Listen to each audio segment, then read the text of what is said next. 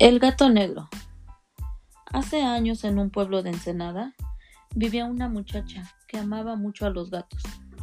Aparte de trabajar, se dedicaba a cuidarlos, a alimentarlos y darles cariño. Siempre estaba rodeada de ellos. Cuando veía un gatito abandonado, se lo llevaba a su casa. Todos los vecinos sabían de su amor hacia estos animalitos es por esta razón que en vez de llamarla por su nombre, le decían la muchacha de los gatos. Sucedió que una noche mientras dormía, se despertó al oír fuertes golpes en la ventana. Pensó que era algún vecino que necesitaba algo. Al, asomarse, se sorprendió, pues no había nadie, más que un gato negro que la miraba con ojos brillantes. Ella le abrió para dejarlo entrar. El gato se le acercó ronroneando, así que lo acarició un rato y luego se volvió a dormir. Pasaron varios días. El gato negro era el más cariñoso de todos los que vivían con la muchacha. La seguía donde iba y hasta dormía en su cama. Sin embargo, la joven se dio cuenta de que los otros gatos empezaron a alejarse y se, y se fueron de su casa. No entendía por qué y sentía tristeza, pues cada vez tenía menos gatitos.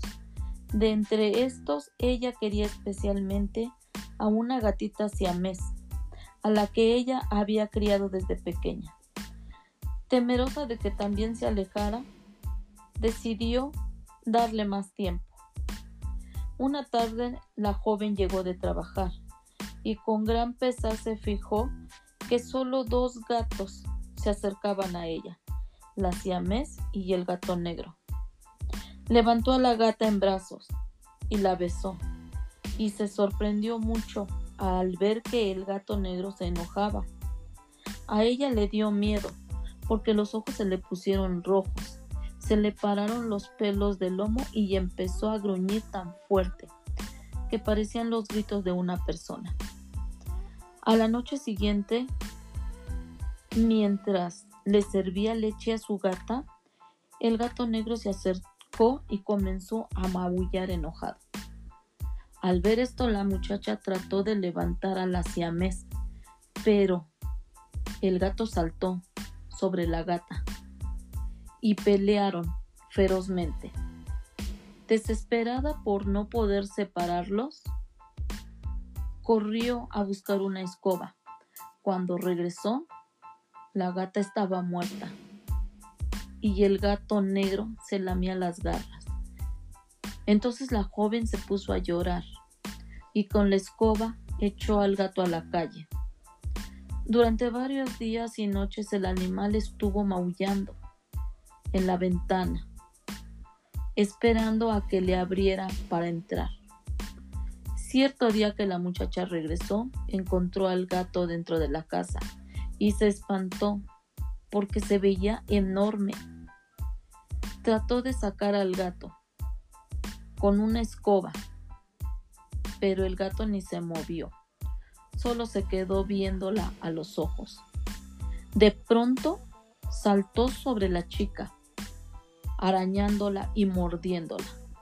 La muchacha quiso zafarse y gritar, pero el gato enredó su larga cola en el cuello de la joven y apretó hasta que la chica dejó de respirar. El gato negro se quedó un rato junto al cuerpo, luego salió por la ventana y desapareció en la noche. Nadie se hubiera enterado de la muerte de la joven, pero de no ser porque los otros gatos regresaron apenas huyó el gato negro y al ver que ella no se movía se pusieron a llorar. El llanto de tantos gatos hizo que la gente fuera a asomarse. Solo así encontraron el cuerpo de la pobre muchacha.